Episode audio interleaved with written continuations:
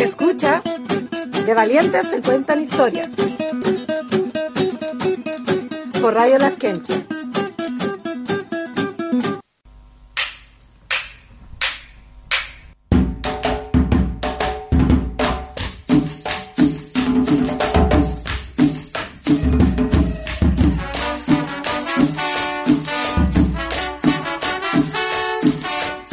Desde los distintos territorios que resisten y se zarpan, rompiendo el cerco informativo y combatiendo el aislamiento. Las distintas radios y medios que colaboran con esta transmisión les saludan e invitan a propagar, difundir y liberar el siguiente contenido.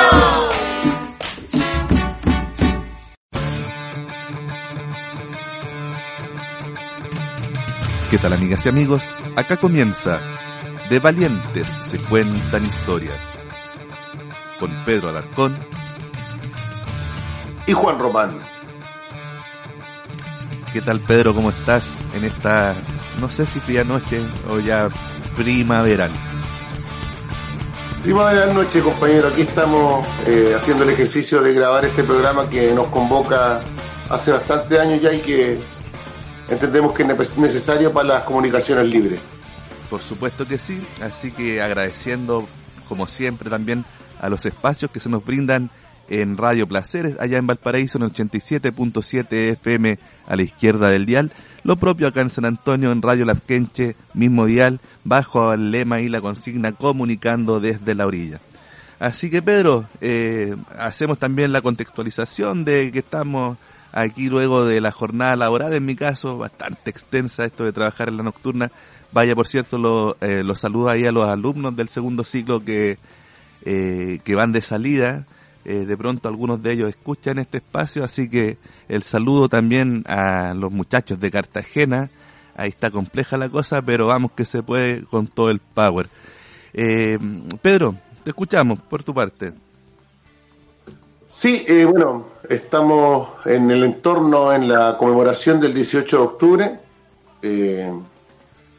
una conmemoración bastante eh, ¿cómo decirlo?, contradictoria, porque mm, tuvimos represión en las calles, en Santiago estuvo muy heavy la represión, eh, acá también en Valparaíso, en todos lados, en San Antonio también, y no dejaron juntarse la gente eh, para una fecha que para muchos es muy sentida, nos incluimos por supuesto porque pensamos que Chile había despertado, pero nos dimos cuenta de que era solo una, eh, como el despertar de una siesta, como, como traspuesto. Pero en ese traspuesto también, eh, en ese estar traspuesto, eh, ¿cómo se llama esto? El 18 de octubre pudimos sacar algunos audios también, compa, y también, por supuesto, tenemos un audio bastante sentido de una compañera que ya nos acompañó, valga la redundancia, cuando las víctimas de los traumas oculares estaban recién latentes, eh, un relato muy sentido. Bueno, y ahora también la pudimos contactar, eh, ella se llama Marta Valdés, es la coordinadora, es la vocera de la coordinadora de víctimas, claro, de las víctimas de traumas oculares, y nada, pudimos conversar con ella y sacarle un audio. Sí, bueno, ahí corregir solo un poquito, eh, vocera de víctimas y familiares de traumas oculares, eh, tal como dices tú, ahí pudimos contactarnos con ella, estando ella por allá en Santiago, tú, igual que esta noche, ¿cierto? Allá en Valparaíso y yo por aquí en San Antonio, eh, damos las coordenadas porque, claro, de repente falla un poco ahí la conexión, pero es propio del ejercicio. Pero sin más, vamos entonces a escuchar eh, este sentido registro ahí con Marta Valdés. Bien amigos, acá estamos nuevamente estableciendo contacto con Marta Valdés, quien es vocera de las víctimas y familiares de trauma ocular. Habíamos eh, tiempo atrás también establecido un contacto, así que agradecido nuevamente de tenerte acá al micrófono, Marta. ¿Cómo estás? Hola, buenas tardes, muchas gracias a ustedes por esta invitación, por eh, hablar del tema de, mm, de los traumas oculares, de la violación de derechos humanos que hubieron, que hubo en este país y que lamentablemente pareciera que, que no, no termina y eso es doloroso. Después de tres años todavía nosotros estamos en la absoluta impunidad. Claro que sí. Por lo mismo es que decidimos con Pedro eh, hacer este contacto para hacer un poco de seguimiento a la situación en que se encuentran ustedes como agrupación y sobre todo en este contexto de 18 de octubre, ¿cierto? Tres años de, de aquella situación donde lamentablemente muchos de nuestros compañeros y compañeras eh, fueron atacados por fuerzas policiales con los resultados que ya sabemos. Así que si te parece, Marta, partamos por ahí. ¿En qué están ustedes eh, hoy en día? Bueno, mira, nosotros ya estamos en la misma lucha de, de lograr verdad, justicia y reparación. Eh, seguimos en, esa, en, en, en, ese camino. La verdad es que mm, hoy día, si bien es cierto, con este nuevo gobierno hemos logrado avanzar en el tema de reparación, en el tema de mejorar el programa PIRO, que hoy día no se llama PIRO, se llama Pacto. Eh, hemos avanzado en esta línea, pero lamentablemente lo que es las querellas, lo que es el castigo a los responsables de las mutilaciones y de, la, y de haber dejado ciegos a dos compatriotas, la verdad es que siguen los casos archivados y tememos nosotros que pase lo mismo que pasó en la dictadura de Pinochet, que simplemente no logremos ver justicia. Si bien es cierto con, con, con un caso tan emblemático como, emblemático como el de Fabiola Campillay, donde hoy día el responsable le dieron 12 años de cárcel, lo cual nosotros también consideramos que es una pena bajísima, eh, tomando en cuenta el daño que se le provocó a Fabiola, digamos, no solamente quedó ciega, sino además perdió el gusto y el tacto. Claro. Y, digamos, perdón, el gusto y, y, y, claro, su sentido y el olfato, perdón, el gusto y el olfato. Entonces, la verdad que el daño que es para Fabiola para toda la vida no no no no se relaciona digamos no no no logramos entender que la pena sea tan baja para para este carabinero y además eh, que también solamente eh, sea castigado el carabinero que disparó al rostro de Fabiola y aquí pasen digamos vulgarmente coladito eh, Piñera Blumel y el director general de carabineros Mario Rosas quienes se fueron en la absoluta impunidad Así es. Oye, Fabiola, volviendo un poquito atrás, eh, cuéntanos en qué consiste o, o, cuál es la dinámica del programa Pacto, creo que dijiste, eh, qué, qué, busca eh, sí. y, y, quién compone ese, ese programa. Mira, este programa es era mejorar el programa que había hecho el, el ministro Mañalich, este, este programa mentiroso, el Piro, que, que empezó a regir del, desde ahí, del, por ahí por el 16, me parece, noviembre, que fue cuando dio el anuncio el 2019, y hoy día ha mejorado, hoy día tenemos psiquiatra que no había antes, hay mayor cantidad de dotación de profesionales, eh, tenemos una casa, una casa que se está construyendo para los compañeros de trauma ocular, eh, salimos afortunadamente de los espacios del Hospital del Salvador que era un espacio que revictimizaba mucho a nuestros compañeros y compañeros. Uh -huh. Se logró que en este nuevo programa los compañeros de regiones salga, haya salido este programa de la región metropolitana y se haya y se aplique también en regiones. Perfecto. Que era una de las cosas que nosotros reclamábamos mucho. Eh, también ha mejorado el tema de, de, de ver el tema de las prótesis de nuestros compañeros.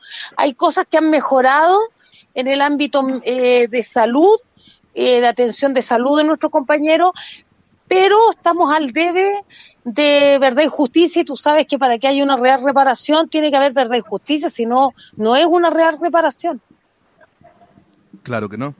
Y más todavía cuando en esta fecha tan significativa algunos siguen con esto del negacionismo, señalar que no fueron acciones sistemáticas eh, por parte de los agentes represores del Estado, sabiendo que, que así. Hagamos un poquito también de memoria, eh, si te parece, Marta, en sí. cuanto a la, a la sí. cantidad de, de víctimas eh, de, de, ese entonces y, y cuántos siguen hoy en la agrupación, si te parece. Sí, mira, nosotros tenemos alrededor de daños oculares, alrededor, nosotros sacamos la cifra de 500 traumas oculares hubieron en este país. La cifra nunca la logramos que fuera exacta, pero más o menos por lo que nosotros, la contabilidad que llevaba el INDH, más lo que nosotros recibíamos de muchos compañeros de forma informal que nos, nos daban a conocer que eran traumas oculares, pues tú sabrás que también hubieron dañados de la primera línea, uh -huh. los cuales no podían por temor no se presentaron en ningún lugar, con quienes aparecen, no aparecen en ninguna cifra, pero sí nosotros igual los contabilizábamos. Y por eso te digo que nuestra cifra es alrededor de 500 víctimas de trauma ocular en el país.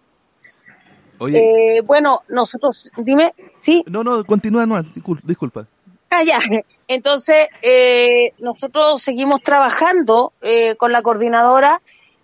Eh, tenemos eh, una cifra exacta de los compañeros que están en la coordinadora. Yo mentiría decirte, sabemos 200, 300, porque tú entenderás que también eh, aquí participamos en esta coordinadora las víctimas, pero también los familiares, las mamás, los hermanos, los primos de compañeros con trauma ocular, porque tú entenderás que con el daño hay muchos compañeros que todavía no se recuperan psicológicamente o están en tratamiento psicológico y hacerlos participar muchas veces es revictimizar a los compañeros.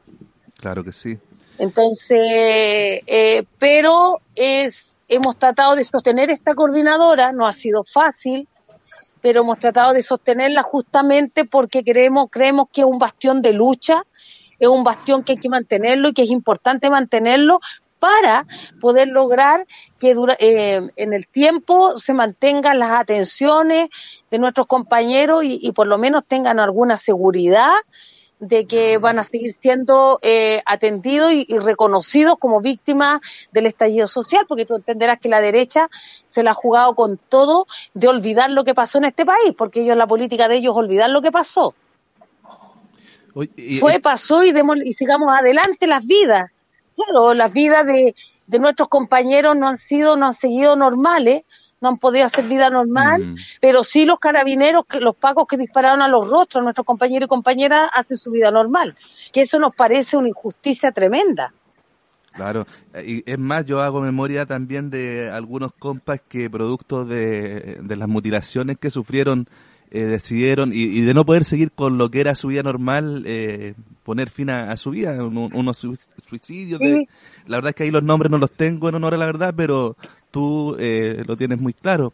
Oye, Patricio Pardo, Patricio Pardo fue un compañero que se suicidó el 2000, el 2021 y se suicidó por eh, no tener un tratamiento como corresponde psicológico.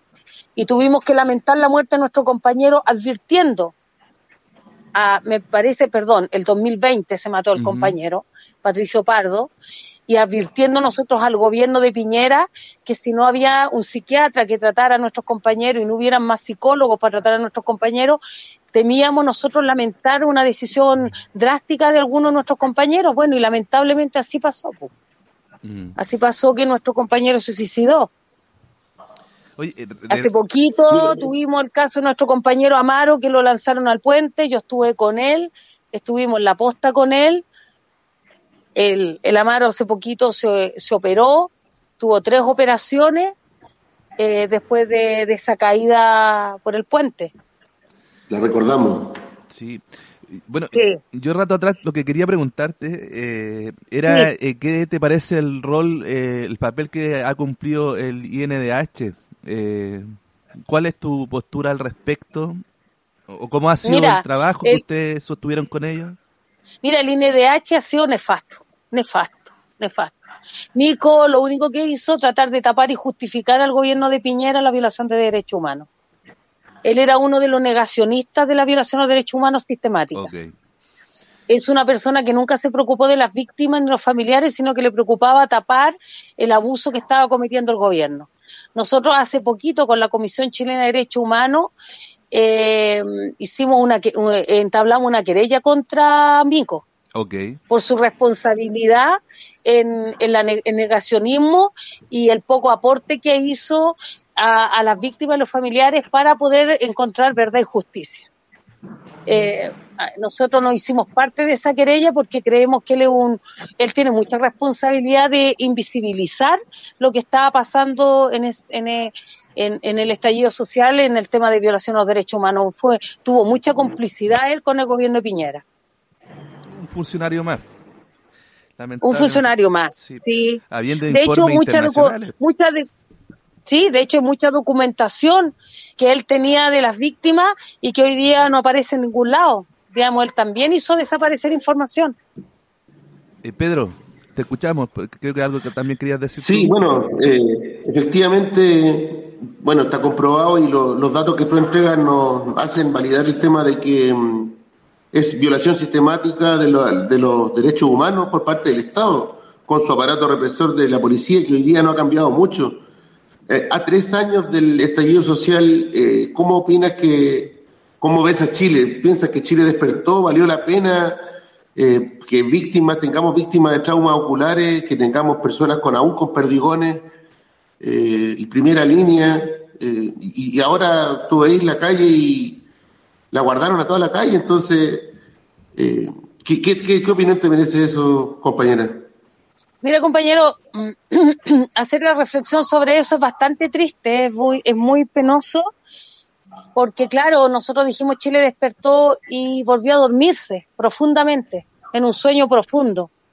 Yo el 18 de octubre estuve en la calle con mi hija, salimos a, conmemorar eh, un día tan doloroso como el 18 de octubre, donde perdimos tantos compañeros y compañeras en la lucha y, pudimos constatar la cantidad de despliegue de Paco en, en la calle. Y si tú te preguntas, yo nos decía cuál era la necesidad.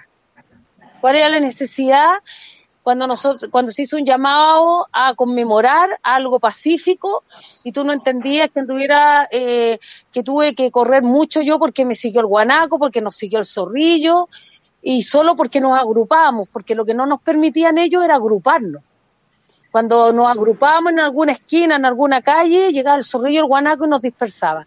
A mí me pareció lamentable y doloroso porque creo que era un día de conmemoración donde también este gobierno debiera haber tenido respeto y habernos dejado conmemorar en ese espacio recuerdos tan dolorosos y tan difíciles para este Chile.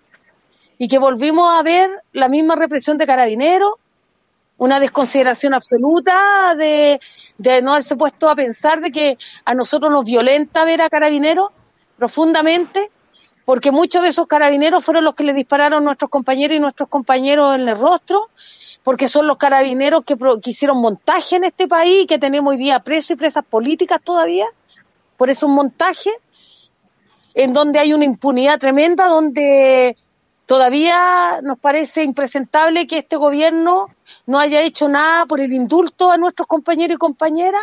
Entonces es un gobierno que también está al debe. Es un gobierno que se entrevistó con las víctimas y prometió cosas que hasta el minuto todavía está al debe. Entonces, pucha, que claro que tenemos sentimientos encontrados. Las víctimas, los compañeros también están con pena y con frustración. Eh, yo lo vi muy cercano con mi hijo mi hijo se sufrió todo cuando Piñera se fue en la impunidad, después se la sufrió toda cuando, cuando también pierde el, el apruebo. Claro, porque te sientes que este pueblo no valoró, no valoró lo que sabía el esfuerzo. Y, y, tantas familias que hoy día tienen que vivir sin, eh, sin ese ser querido que perdieron en, esta, en este estallido social. Las familias que perdieron en, en los supermercados, gente que la quemaron, la calcinaron en los supermercados, eh, dos ciegos. Pero para algunos parece mutilado, que, parece, para algunos, parece que este pueblo olvidó. Y otros dicen que no ocurrió. Eh, el negacionismo Exacto, sigue el negacionismo. Sí, entonces es duro, eh, hay, hay sentimientos encontrados, hay pena y dolor, eh, la impunidad es lo que más nos violenta. Yo creo que lo que más nos violenta a los familiares y a las víctimas es la impunidad. Eh, es, eh, yo creo que eso no vamos a lograr la paz en, en, en, con gobiernos que no son capaces de jugárselas y de jugárselas de verdad.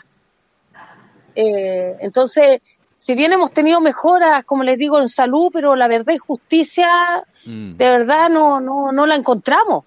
Y esa es la paz que necesitamos. Y necesitamos también de que haya justicia para que no haya repetición. Si no, estamos arriesgando que sigan habiendo más hechos de violación de derechos humanos al futuro. Porque así como está la situación en Chile, nadie nos garantiza que la derecha no vuelva a gobernar en este país. Bueno, ¿qué, eh, qué, quieres que te diga, Marta? En Cartagena, en Cartagena, una marcha en apoyo a carabineros y se pusieron afuera de la comisaría a entregarle regalos y, Bueno, porque, por, porque hay un- una crisis social ahí en Cartagena también, o sea, hay un, un tema de banda, narcotraficante y todo el tema, entonces hay como tal, como el Far West, pero, pero de ahí a ir a hacer una marcha en apoyo a quienes disparan cuando no tienen consideración alguna con el pueblo, entonces Había No una, sé. una especie de lavado de imagen, me da la impresión. Además que hace dos, dos o tres semanas atrás, recordemos que también eh, ahí un carabinero, bueno, recibió un fierrazo, terminó muriendo. Y, y ahí eh, terminan aprovechando un poco e- ese contexto, siento yo. Pedro, disculpa, te interrumpí. No, no, no, dale, dale, si la compañera es la... La importante. Eh, bueno, eh, claro, compañera, ahí eh, palabras para, para ir cerrando ya el, el tema y, por supuesto, saludando a todos los compañeros que vivieron, vivieron en carne propia el tema. Nosotros seguimos en las calles también, pero está difícil el, el contexto, pero palabras de, cómo, cómo podemos organizarnos, cómo podemos seguir visibilizando, cómo podemos agruparnos, porque en el fondo es eso. Exacto. Bueno, yo creo que nosotros tenemos eh, un deber moral, un deber moral de seguir en las calles. Yo creo que hay un deber moral por, por todos los muertos, los caídos, los torturados, por Fabiola, por Gustavo, por nuestros compañeros de trauma ocular. Yo creo que es eh, nos llama a, a- a seguir en la lucha, a seguir en las calles, a que ellos no sientan que esto fue en vano, porque no puede ser que, que esta lucha sea en vano. Lamentablemente es histórico que para conquistar cosas es a sangre y fuego, pero siempre pagamos el costo del pueblo. Siempre pagamos el costo nosotros, los más débiles en, este, en estos sistemas. Solo decir que mm, eh, yo creo que yo creo que no todo está perdido. Yo creo que todo no está perdido. Y yo creo que la única forma de sentirse la derecha ganadora es que nos manden para la casa. Y eso no tenemos que permitir. Yo creo que no debemos salir de salir de las calles. Yo creo que hay que seguir dando la lucha. Yo creo que hay que seguir eh, fuertemente exigiendo verdad justicia. Y yo creo que los incito y los llamo a eso. Yo creo que es doloroso, es doloroso los resultados que hemos tenido hoy día de, de haber podido conquistar tanto, haber podido tener tanto y nos quedamos sin nada en las manos. Pero creo que, mm, que hay que tener fe, pues yo, yo creo en el ser humano, creo en este pueblo y creo que hay que seguir en la lucha. Creo que la peor derrota sería dejar las calles y dejar esta situación que en impunidad y, y como que aquí no ha pasado nada. Yo creo que lo importante es eso. Y lo que ustedes hacen, compañeros, con el programa, con nuevamente invitarnos, invitar a la que habla, hablar del tema es relevante y es importante. Creo que hay que seguir haciéndolo, creo que hay que seguir en la lucha y seguir visibilizando y, y no descansar. Creo que Hasta la eh, victoria. Es lo único, es lo Como- único que nos puede mantener vivos es la historia, porque la memoria es lo que hay que rescatar en este país. Y el problema de en este país es de la memoria. Mm. Hoy día cuando habla el compañero de cómo se saluda a carabineros, pero si los matinales todos los días victimi- victimizan a carabineros y los ponen como los héroes. Cuando tenemos dos carabineros que robaron hace poco una camioneta. ¿De qué estamos hablando? De carabineros que tienen las manos manchadas, una institución que tiene las manos manchadas con sangre y además también han robado y han metido la mano al bolsillo a todos los chilenos. Porque la gente también se olvida de que aquí hubo también robo desde la institución de carabineros. Así es. ¿De qué institución estamos hablando? De una institución que no tiene moral para venir, por lo menos a nosotros, a la que habla, a pedirle, a hacerle un control de identidad. ¿Con qué moral la hacen si ellos roban y matan y, y siguen en la absoluta impunidad? Entonces, yo creo que hay que seguir la lucha. Yo el 19, el 18 de octubre, cuando salí a la calle, me encontré con muchos jóvenes, con mucha gente que todavía recuerda y tiene mucha pena y mucha rabia de esta impunidad. Entonces yo creo que hoy día hay que salir y seguir saliendo a las, calles porque tenemos el deber de liberar de norte a sur a los presos y presas políticas. Es No es necesario. posible. No Eh, es posible que tengamos presos y presas políticas. Claro. Es necesario encauzar esa rabia también. Eh, recordaba yo que Sí. tuve la posibilidad de ver una banda ahí de los compas, eh, de algunos de las víctimas de, de trauma ocular, que si no mal no recuerdo se llama Hasta la Victoria.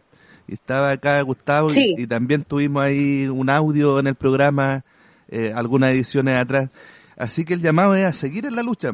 Recordar que hemos estado conversando la lucha. Claro, con Marta Valdés, vocera de víctimas y familiares de trauma ocular.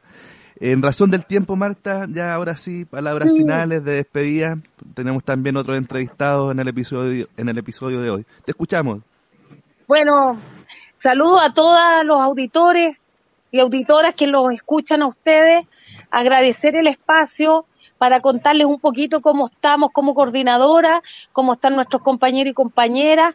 Agradecerle a ustedes el programa que visibilizan lo nuestro, lo que hemos pasado, no solamente nosotros, sino que también los presos y presas políticas, los torturados, los dañados por perdigones, que hay que seguir en la lucha, que hay que seguir en la calle, porque lo que tenemos que tener claro es que no hemos ganado nada. Lamentablemente tengo que decirlo, no hemos ganado nada y tenemos que seguir en la lucha por todos y todas quienes fueron tan solidarios y fueron capaces de dar la vida para que nosotros tuviéramos un Chile distinto, un Chile mejor. Así que por todos y por todas, los invito a seguir en la lucha hasta que logremos efectivamente un país en democracia, un país que respeta por sobre todo la vida de todos y todas. Así que los, los incito a no dejar las calles, a seguir en la lucha. Aguante, compañera. Gracias, compañero. Un abrazo gigante de verdad, muchas gracias. No, por nada. Aquí estamos y si es necesario difundir cualquier actividad, usted sabe, un mensajito ahí en la interna y en lo que podamos ayudar en cuanto a lo que es difusión, estamos disponibles. No sé, recordar a los amigos si tienen algún tipo de redes sociales mal llamadas, bueno, a mi juicio, de estas redes cibernéticas donde se puedan contactar con ustedes. Sí, nosotros tenemos, tenemos, eh, estamos en Instagram, en, en, en Instagram eh, para que también, eh, si quieren eh, contactarse con nosotros o lo que necesiten, eh, nosotros encantados. Y como te digo, eh, hay que seguir en la lucha. Esta lucha no ha terminado. esta lucha, mientras sigamos en la impunidad y, siga, y sigan habiendo presos y presas políticas, esto no, no, no, hemos, no, no vamos a lograr vivir en paz.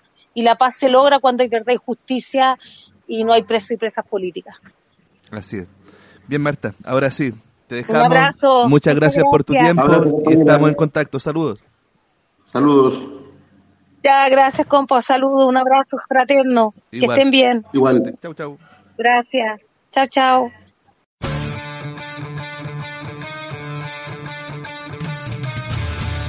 Estás escuchando De Valientes se cuentan historias Ahí teníamos a Marta Valdés, vocera de las víctimas y familiares de trauma ocular en el contexto de la revuelta social o estallido también como algunos les llaman. Eh, pucha, tú antes de, iniciar el audio, Pedro, decías esto de... Fue como, como, como que fue que lo describiste, esto de despertar y quedarse dormido. Claro, uno está medio traspuesto. Eh, siempre recuerdo yo cuando alguna vez entrevistamos a Sergio Gret, y también ocupó eh, eh, aquella metáfora, ¿cierto? Eh, de esto de levantarse, pero levantarse y volver a dormirse no, no, no, no, no, era la idea. Pero en fin, rescatando lo que nos decía Marta, en este, en estos tres años ya que llevamos de aquella situación, aún no hay verdad, aún no hay justicia, eh, señala también que algo de reparación, a mi juicio, creo que no, no, no es lo suficiente. Y, y, por mucho que se intente reparar son cuestiones que al atentar contra eh, la integridad física de las compañeras y compañeros mutilados, eh, en ningún caso va a poder dar cuenta de, por ejemplo, lo que le ocurrió a la senadora Fabiola Campillay, quien también Marta recordaba perdió tres de sus sentidos eh, eh, por otra parte, el negacionismo respecto de, eh, de algunos sectores de la política nacional, aquellos que hoy, se están cuadrando ahí, colocando márgenes por aquí por allá, y, que se les olvida que, que justamente el descontento era hacia esa clase dirigencial. el, el, tema del INDH también lo señala como eh, creo que fue creado y ahí no sé si estoy equivocado. Pedro, eh, tú quizás me puedes ayudar o corregir y si no, amigos auditores ahí, disculpen eh, el, el no tener el dato exacto, pero recordar también que es simplemente una conversación entre dos amigos aquí, profesores, que, que queremos hacer este análisis. Eh, ¿El INDH surge en el gobierno de Piñera o es él quien designa a Sergio Mico, si es que no me equivoco? Por lo tanto, tal como lo indico también, Pedro, ¿te escuchamos? Sí, sí, sí, es que está de antes, pero Mico designó, o sea, Piñera designó a Mico, sí. Ya, eh, pero el INDH existe antes. Y, y sin embargo, eh, ahora, ¿por qué centramos la, eh, digamos, la atención en Sergio Mico? Porque es quien presidía o que dirigía eh, la institución durante ese periodo. Eh, los informes internacionales, creo que hay como cuatro informes internacionales que indican claramente que sí hubo vulneración a los derechos y de manera sistemática por agentes del Estado. Entonces la responsabilidad política, sabemos, nunca llegó.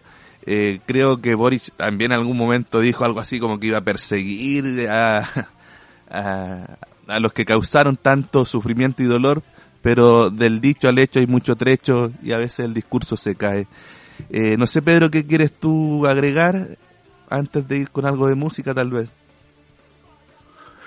Eh, bueno, decir que es lamentable que no te dejen reunir, que no te dejen, como lo decía Marta también, pues, o sea, de que te hayas juntado, que te hayas eh, eh, dado ilusiones de que en algún momento iba a haber indulto, de que iba a haber eh, reparación. Hay, han habido algunos avances en reparación, pero sin verdad ni justicia pasamos a una segunda transición, entre comillas, que ninguna ha sido cerrada, respecto de, por ejemplo, evidentemente no se puede, no es comparable eh, la violación sistemática de los derechos humanos que hubo en dictadura, pero sí hubo violación de los derechos humanos, pues sí hubo una política de Estado de disparar a los ojos, sigue habiendo eso y si va a volver a ocurrir eh, es lamentable porque tenemos un presidente que se valió de la protesta social, de que estuvo en la calle y que hoy en día desconoce todo aquello. Entonces es preocupante no tener eh, verdades, o sea, tener verdades a medias, pues, o sea, es preocupante que un gobierno que lleve tan poco tiempo desconozca los acuerdos y se cuadre con un con una policía que no tiene una formación para disuadir, tiene una formación para reprimir, tiene una formación para atacar directamente a los ojos, eh, a la cara. Si pueden matar, lo matan. Si pueden desaparecer, desaparecen. Entonces, es preocupante los síntomas que hay, compañeros. También se menciona en el audio, o sea, en Cartagena, donde se escucha la radio. eh, muchas señoras, muchos caballeros, entendiendo el contexto, o sea, no estamos, no son nuestros enemigos quienes van, pero sí son o sea, quienes les da, regalan un, un, un, no sé, un abrazo a un carabinero, o sea, Yo la verdad evidentemente no... está, la, está la, evidentemente está en Cartagena está, hay un problema social grandote, pero pero no por eso vaya a desconocer todo lo que pasó, es, es negacionismo, o sea, cuando sí. tú hablas de negacionismo, eso es negacionismo.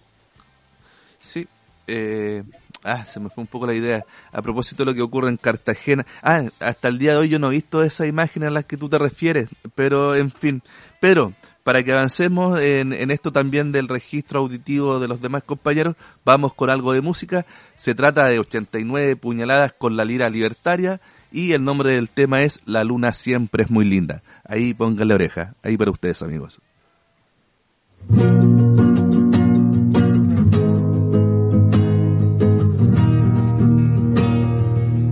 De valientes se cuentan historias.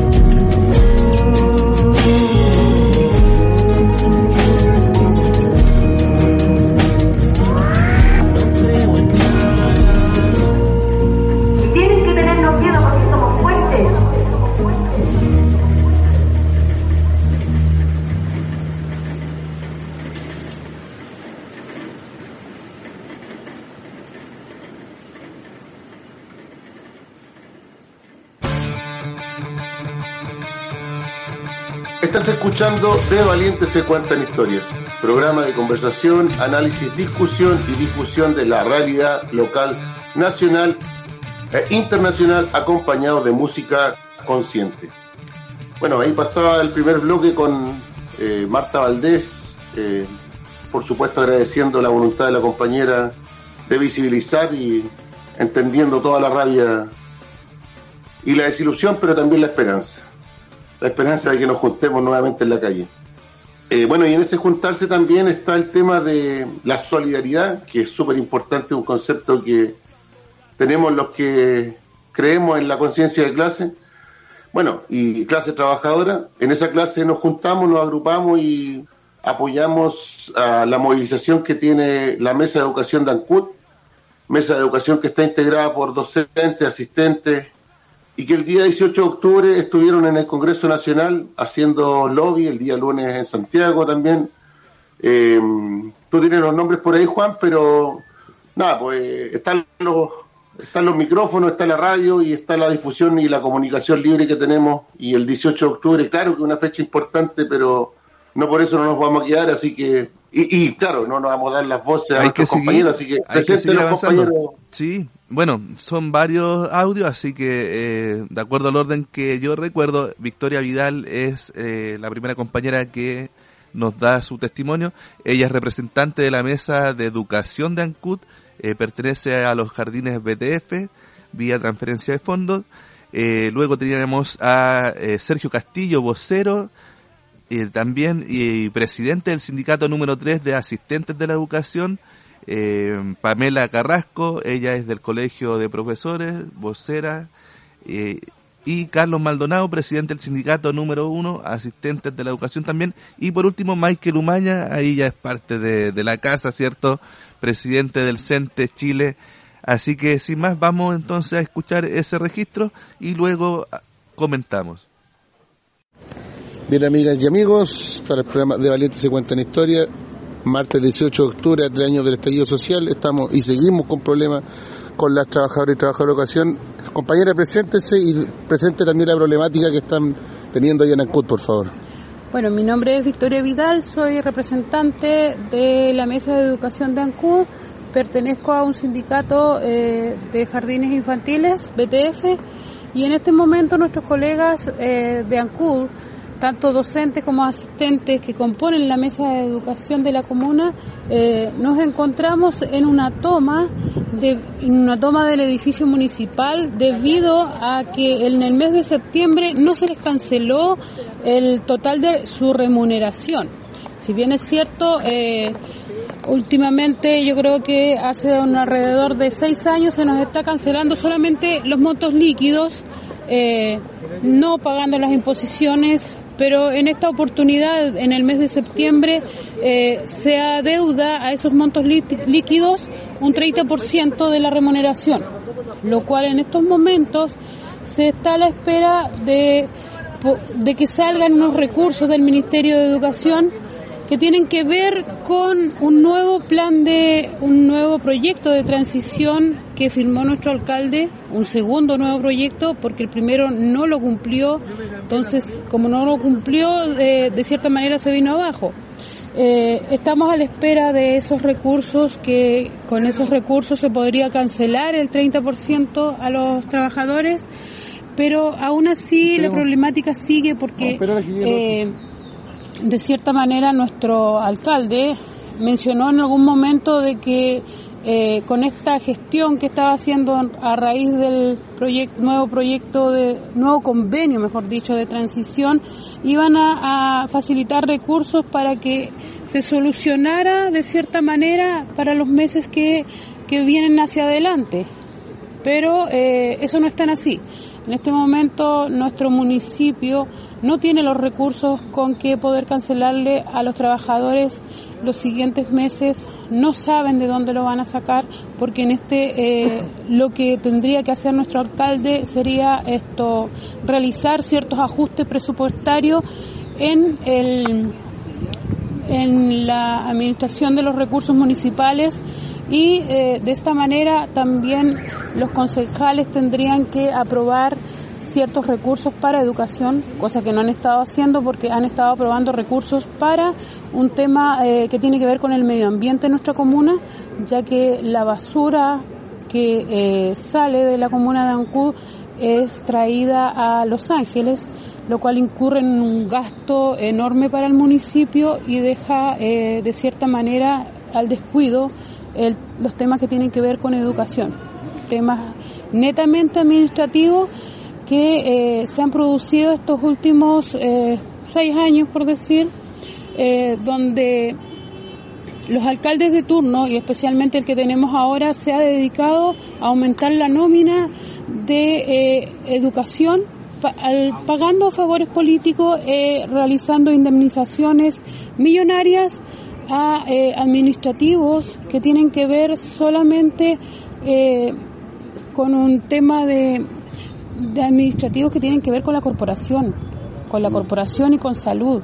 Este es un tema que en este momento no solamente afecta a los trabajadores de educación de la comuna, a trabajadores de educación municipal me refiero, sino también a la comunidad en sí, porque nosotros tenemos tomado el edificio municipal donde hay muchos procesos administrativos que nuestra comunidad, nuestra gente tiene que llevar a cabo. Y eso eh, no se está resolviendo eh, producto de esta misma movilización. Entonces, eh, quien tiene que dar la cara y quien tiene que responder en este momento es nuestro alcalde. Es nuestro alcalde, Carlos Gómez Miranda, quien eh, últimamente se ha olvidado de estos procesos, que, de estos compromisos que él adquirió con los trabajadores, con la comuna, porque él tampoco es de nuestra comuna, él es de otra comuna, y en el momento que llegó a... Eh, que llegó a nuestra comuna con el propósito de ser parte de ella, debió haberse colocado de cierta manera el poncho y haber respondido como lo mencionó en su proyecto, proyecto de gobierno comunal. Oye, Victoria, y esto en el plano local, pero a nivel nacional sabemos que los traspasos de los servicios locales han sido bastante nefastos. Acá en Valparaíso vivimos un traspaso traumático. ¿Cómo ven ustedes este traspaso y cómo ven el tema del financiamiento de la educación pública? Porque no cambia el sistema de financiamiento. Entonces, ¿cómo ustedes ven su movilización ahora, cómo sigue y cómo se aspecta para, adelante el tema de la solución? Este tema de los traspasos a los servicios locales de verdad es, eh, lo, vemos bastante deficiente ya que el sistema de financiamiento de la educación no cambia, sigue siendo por asistencia. Nosotros hemos estado años peleando porque exista un cambio en esta modalidad de subvención, que exista un financiamiento basal para la educación, especialmente para la educación pública, quien en este momento está devastada a nivel nacional, porque eh, a raíz de estas situaciones eh, en los traspasos a los servicios locales se va esto se van sumando más comunes con, con estos déficits de financieros producto también de las malas administraciones y de los, del pago de los favores políticos que hacen los alcaldes de turno en este caso. Bueno, ahora van a hacer un punto de prensa con todos los dirigentes de ANCUT. Estamos apoyando aquí desde bueno la calle conmemorando un 18 de octubre que nos queda harto por seguir reclamando compañeras. Saludos también para la gente de ANCUT. Gracias, se agradece todo el apoyo eh, para nuestra comuna, para nuestros colegas asistentes y docentes. Sea bienvenido y ahí seguiremos dando la lucha hasta poder conseguir algo. Gracias compañera, suerte. No, hay suerte, justicia. De valientes se cuentan historias. Eh, eh, previsionales. Entonces, eh, la gente de Ancud, de los gremios de, de la educación de Ancud municipalizados, nos, nos estamos eh, movilizando justamente y hoy día hemos venido, eh, desde ayer estamos haciendo gestiones en Santiago, eh, tanto con el ministro de Educación y el subsecretario, eh, y hoy día también gestiones en, en Valparaíso eh, para ver las prontas soluciones que, que, nos puedan, que puedan destrabar el conflicto.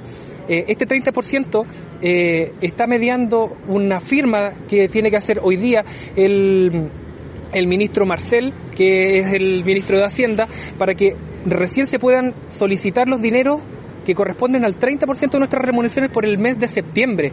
Pero para más adelante nosotros no tenemos ninguna certeza de que se nos vayan a, a, cancelar los sueldos de octubre, noviembre, diciembre, enero y febrero.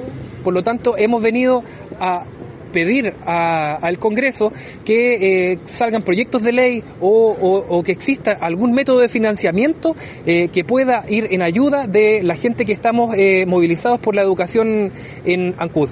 Para que lo podamos entender, ¿esta situación afecta a las personas de planta, freelance, a todos por igual? ¿Cómo, cómo es? A todos por igual. Eh, nosotros mantenemos una mesa de educación. Aquí estamos agrupados los dirigentes y nos están acompañando también la gente decente y de, y de muchas otras organizaciones que han hecho un gran trabajo para que nosotros podamos llegar hasta acá y, tener el, el, lobby necesario en, en, el fondo para poder eh, conversar con, con, los parlamentarios.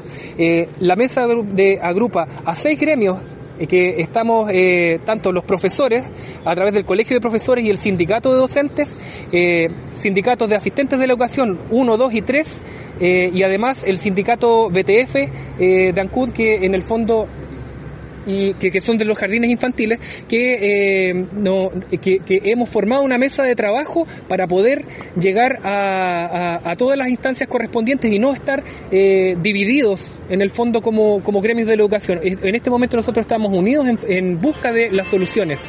Eh, ¿Qué les ha dicho la municipalidad? la municipalidad en el fondo nos está diciendo que no tiene el dinero eh, para hacer los traspasos municipales, ya que eh, eh, se ha privilegiado que la basura que, que mantiene el municipio lo, lo, la tiene que transportar desde una comuna a otra porque no hay un vertedero en, en que esté habilitado. Entonces, ese, ese dinero que, que, que se va a, directamente a, al, al, a la basura, para el transporte de los camiones, que son más o menos unos 1.700 millones, es dinero que se le ha descontado hoy día a las arcas de, eh, de los trabajadores de la educación en Ancud. Y por eso estamos hoy día en, este, en, en, en estos problemas financieros graves que nos aquejan. De valientes. de aquello la vulneración de los derechos de los niños frente a la educación es el alcalde.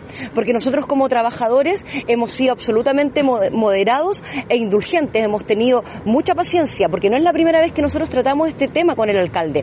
Nosotros nos venimos reuniendo con él hace más de un año para buscar una solución a este conflicto. El año pasado nosotros tuvimos una movilización más o menos en términos generales y solamente los dirigentes nos movilizamos y nos tomamos la corporación para no castigar la matrícula.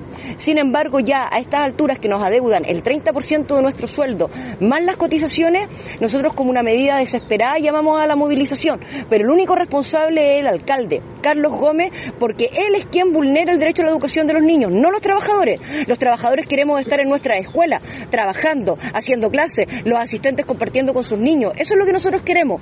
Sin embargo, él es el responsable de que hoy día la educación se vea vulnerada en nuestra comuna. Nosotros somos una comuna pobre. Y todos los trabajadores de la educación ponemos nuestro empeño y nuestra vocación para trabajar por nuestros niños. Pero usted comprenderá que en este país ningún trabajador puede trabajar gratis. Eso no puede ser. ¿Hace cuánto viene este adeudamiento y, tienen quizás la cifra de cuánto se les debe a ustedes y cuántos son los funcionarios afectados? Sí, estamos hablando de casi 600 funcionarios. Eh, acá hay una deuda previsional que asciende a los 7 mil millones de pesos. Con las costas asciende a 21 mil millones, que son los datos que nos da la, la. Esa es la deuda previsional que nosotros presentamos hace prácticamente ocho años. Y hoy día, el mes de septiembre, eh, se nos adeuda nuestro salario líquido. Y lo que nosotros nos asusta como trabajadores es estar en la incertidumbre, que nosotros no sabemos qué es lo que va a pasar con los meses venideros ¿Por qué no saben qué pueda pasar porque el alcalde, como señalaba Sergio, no tiene de dónde sacar los dineros y no vemos una voluntad desde el ministerio de dónde van a sacar esas plata. Entonces mi pregunta es, ¿vamos a trabajar gratis? Porque la respuesta del ministerio ha sido, ayer no hay plata, y la respuesta del alcalde es que no hay plata. ¿Se podrían cerrar algunos colegios en- por esta situación? Sí. ¿Han cerrado Sí. algunos colegios ya? Eh, por ahora no, pero dentro de la propuesta que tiene la corporación es hacer fusiones de escuelas en las escuelas, eh, fusiones de curso, perdón, en las escuelas rurales y cierres de escuelas. Lo que evidentemente Evidentemente, lamentablemente, aquí el hilo siempre se corta por la parte más delgada porque los costos los van a pagar los trabajadores. Ya en este momento, nuestros colegas, los más perjudicados, son los colegas que estaban eh, contratados por reemplazo, a ellos ya se les se los ha cortado y evidentemente los más perjudicados son las personas que están a contrata. ¿Siguen en, en clase en los colegios ya en este No, paro? estamos movilizados, no. Pero eso es, también hay que dar a recalcar que el ministro a 15 días de paro. Carlos, Carlos presidente del sindicato número uno. Mira, una de las cosas más graves que te veo es que en este gobierno que ha entrado recién hace un año, también veo la poca, la actitud, ¿cierto?, de que venía con un discurso donde íbamos a defender la educación pública. Hoy día estamos 15 días y el ministro no entrega una solución. Es decir, esto se va a desencadenar porque tenemos problemas, ¿cierto?, de la educación, no solamente en CUD. Hay muchas comunas del país que están con el mismo problema y todo por las irresponsabilidades de los alcaldes pero estamos claros que también de la medida que no haya una participación directa desde el ministerio, cada día los alumnos van a estar afuera. Entonces tenemos que decir abiertamente, ¿estamos en la defensa de la educación pública o no? Porque eso es lo que queremos sacar nosotros en conclusión. Porque si no, nos vamos a volver a Chiloé nuevamente con un paro, ¿cierto? Y la preocupación va a ser del ministerio. El ministerio en este minuto tiene que colocar un interventor, ¿cierto? Eh, financiero para efecto que los recursos que se entregan desde el ministerio, ¿cierto?, vayan directamente, ¿cierto?, y que sean fiscalizados y que vayan directamente a cada alumno, si esto es un tema de las famosas, ¿ciertos?, favores políticos, entonces, de los pagos y de los contratos, ¿cierto?, de los alcaldes. Por lo tanto, a eso es que hacemos un hincapié. También lo hemos conversado hoy día, también para la Comisión de Hacienda y para la Comisión de Educación, porque se está haciendo, ¿cierto?, nuevamente el presupuesto de educación para el próximo año. Así que eso es lo que queremos informar. ¿T- ¿Tienen fecha de, de término del paro? No, en este minuto nosotros nos encontramos en Val- Valparaíso, retornamos, ¿cierto? Estamos esperando, es decir, y es más lamentable también cuando uno ve, ¿cierto? Cuando uno llega a Santiago, que un ministro diga que el otro ministro no firmó, ¿cierto? Un documento porque estaba con un día administrativo. Es decir, mi conciencia con los trabajadores, es el discurso, tiene que ser claro y preciso. Es decir, vamos a estar con ellos y en este caso todavía falta la firma del ministro Marcel. Por lo tanto, hoy día estamos gestionando, ¿cierto?, a junto parlamentario para que el ministro pueda colocarle la firma para que nos entregue recién ese 30% que nos va a llegar a la comuna de Ancú. Y de ahí vamos a tener que tomar drásticas medidas porque, como dicen los colegas, no tenemos, ¿cierto?, seguridad porque no tenemos, ¿cierto?, los dineros para los siguientes meses. Vamos, eh, para la ficha también nombre y cargo. Michael Umaña, presidente del Sindicato Nacional de Trabajadoras y Trabajadores de la Educación. Bueno, primero que todo, eh, les dieron la bienvenida a los trabajadores que vienen de Chiloé para pasar al Congreso y también poner en visibilidad una, una problemática que vienen arrastrando hace 18 días, de manera quizás con medidas que son más, más fuertes, ¿no? Eh, ¿Por qué este apoyo? ¿Qué se debe? ¿Cómo lo ven ustedes? Bueno, hoy día nos acompañan eh, dirigentes de Valparaíso, de los trabajadores y trabajadoras de la educación, nos acompaña la CUT provincial también, ayer eh, tuvimos la solidaridad de la CUT a nivel nacional. Este es un problema que afecta no solamente a ANCUT, la crisis financiera de la educación pública en Chile está afectando a todas las comunas del país. En Valparaíso ya vivimos una crisis importante con respecto a la deuda previsional, que todavía está pendiente, todavía no se termina de pagar.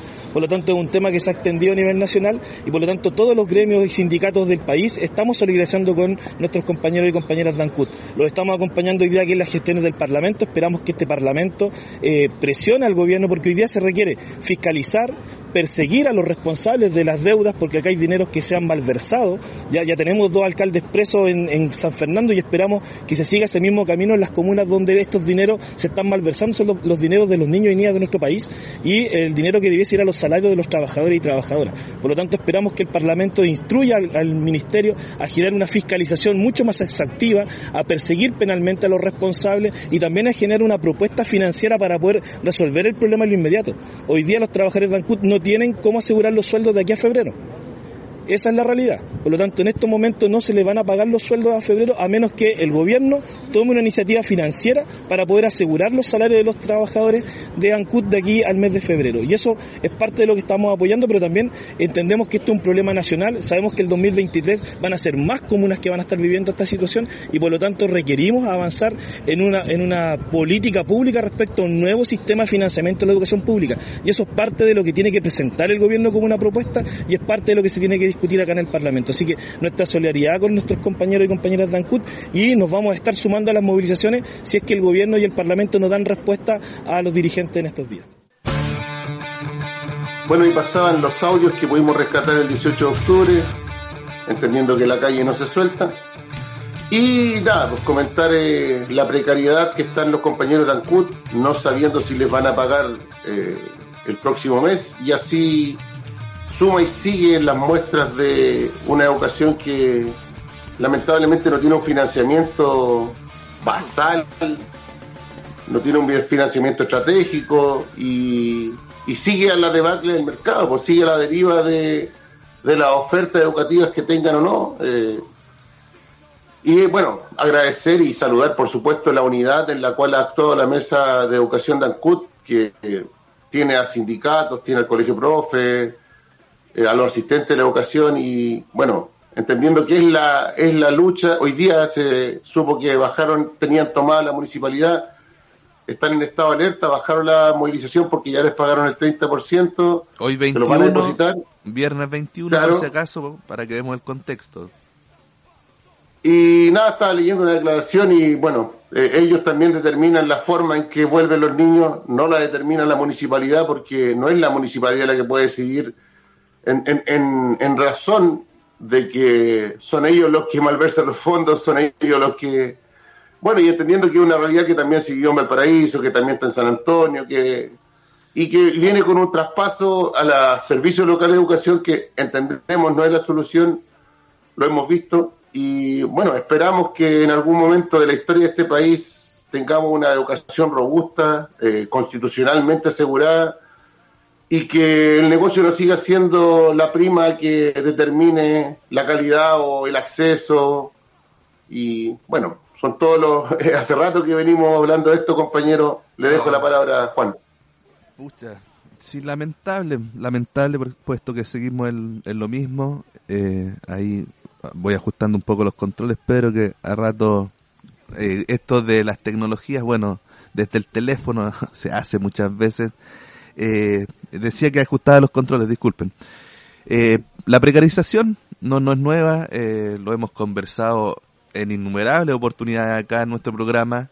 eh, creo que desde que partimos, Pedro, venimos con la misma cantinela.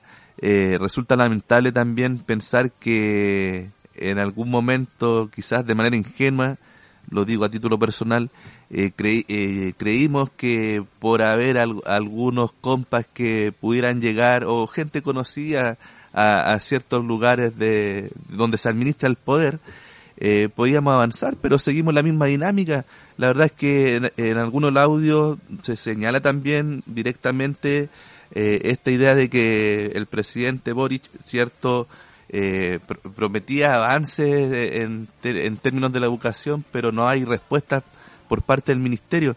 Eh, ahora bien, tú dices también que hay un comunicado el día de hoy donde ya por lo menos se, se pagó este 30% que estaba deudado, pero entiendo también que hay deudas previsionales anteriores, por lo tanto eh, se precariza no solo al profesor, sino también a los estudiantes por situaciones como las carencias eh, lo digo también desde mi experiencia en cuanto a recursos, infraestructura, es un suma y sigue que, que da para largo. Así que, lamentable pues Pedro, eh, ¿qué quieres que te diga? Nos va pillando el tiempo, así que mm, hagamos un poquito de memoria por si se nos queda algo en el tintero. Te cedo la palabra, Pedro, te escuchamos. Eh, el llamado que hace Marta Valdés el llamado que hacen los compañeros y que entendemos todos es la solidaridad. Nos queda harto por educar, eh, nos queda harto por hacer, rearticularse después de una derrota. Eh, nos pega, nos golpea, pero no, no podemos bajar los brazos y entender que esto se consigue con organización y a largo plazo. Es un proyecto a largo plazo de país y, y, nos convoca a seguir haciendo este programa, a entender que esto no se para con que te pongan más guanaco en la calle, no, no va a parar así. Más paco, más guanaco, más, más recursos, no. Va, tiene que ir desde la mano de un proyecto político que, que tenga ideas centrales, que, que convoque y que en lo posible diga las cosas como son. O sea, es eso, es eso. O sea, tenemos neoliberalismo a ultranza en este país. Tenemos gente que se está, bueno, en base a la, estadística y en base a la delincuencia, tiene miedo. Y eso es normal. Eh, no podemos eh, demonizar a las personas tampoco.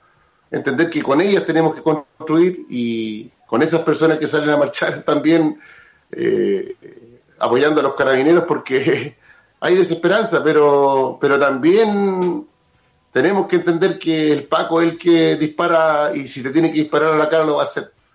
Así que no podemos perder el rumbo, eh, tenemos que agruparnos y entender que no porque seamos más o menos, y si tiene que ver con... Convicciones. Con convicciones, claro. Hasta la victoria siempre. En fin, Pedro, vamos ya terminando. Agradecer nuevamente a Radio Placeres de Valparaíso, donde sonamos en el 87.7 FM ahí a la izquierda del dial, Radio Placer es la que no calla, la que no muere. También en Radio Las Quenche, búsquenos a través de, todas sus redes, Facebook, Instagram, eh, Twitter, ahí estamos avanzando. Página web, por cierto, www.radiolasquenche.cl, descargue la aplicación para su teléfono móvil Android. Las posibilidades son muchas y agradecemos también las muestras de afecto y cariño eh, que llegan, eh, o saluditos también de, de, otros rincones del mundo y de nuestro país. Estamos contentos de poder articularnos y, tal como dices tú, agruparnos, apiñarnos, apapacharnos y en el camino siempre hay gente que, que tiene algo que aportarnos. Así que a no bajar los brazos, a seguir dando la pelea. Como siempre y habitual de mi parte, saludos especiales a mi familia, a Laura, mi compañera, a mis hijos, Lautaro y Martina, mi vieja, mi viejo, mi hermana, y son tantos que pero en fin, hay que agradecer, pues, hay que hacerlo ahora que están vivos, sino después cuando. En fin, Pedro, eh, por tu parte.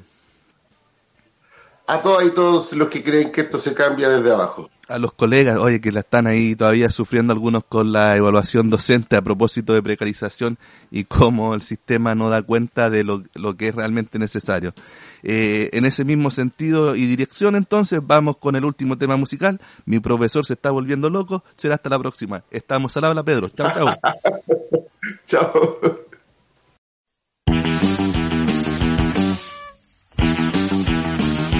De valientes se cuentan historias.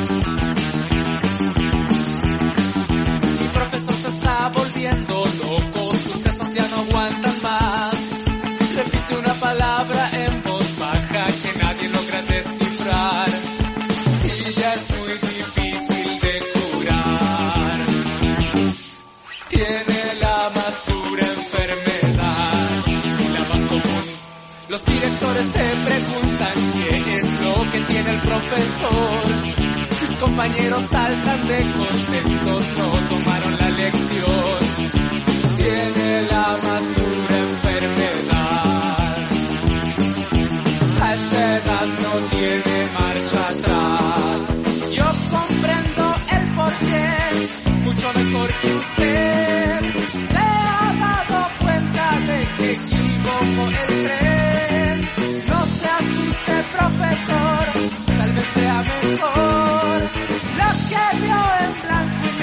ahora está en color.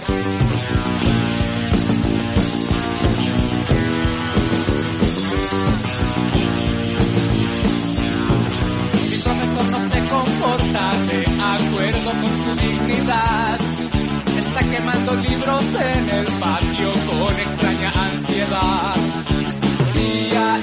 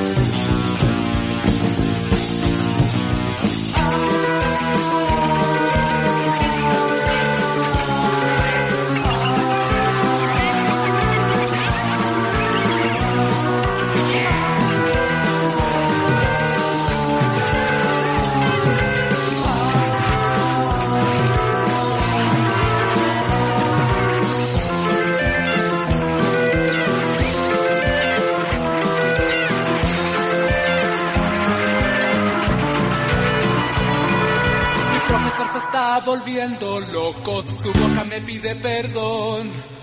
Mi profesor se está volviendo loco, su palabra es frustración. Todos mis maestros de montón, caminando hacia el telón. La palabra es frustración, la palabra es frustración, la palabra es frustración. Esto fue Del Valiente. Se cuentan historias. Descarga la aplicación Radio Lafkenche. Llevo más de una tarde buscando la excusa perfecta, la letra perfecta para antes de irme, honrando a mi estirpe.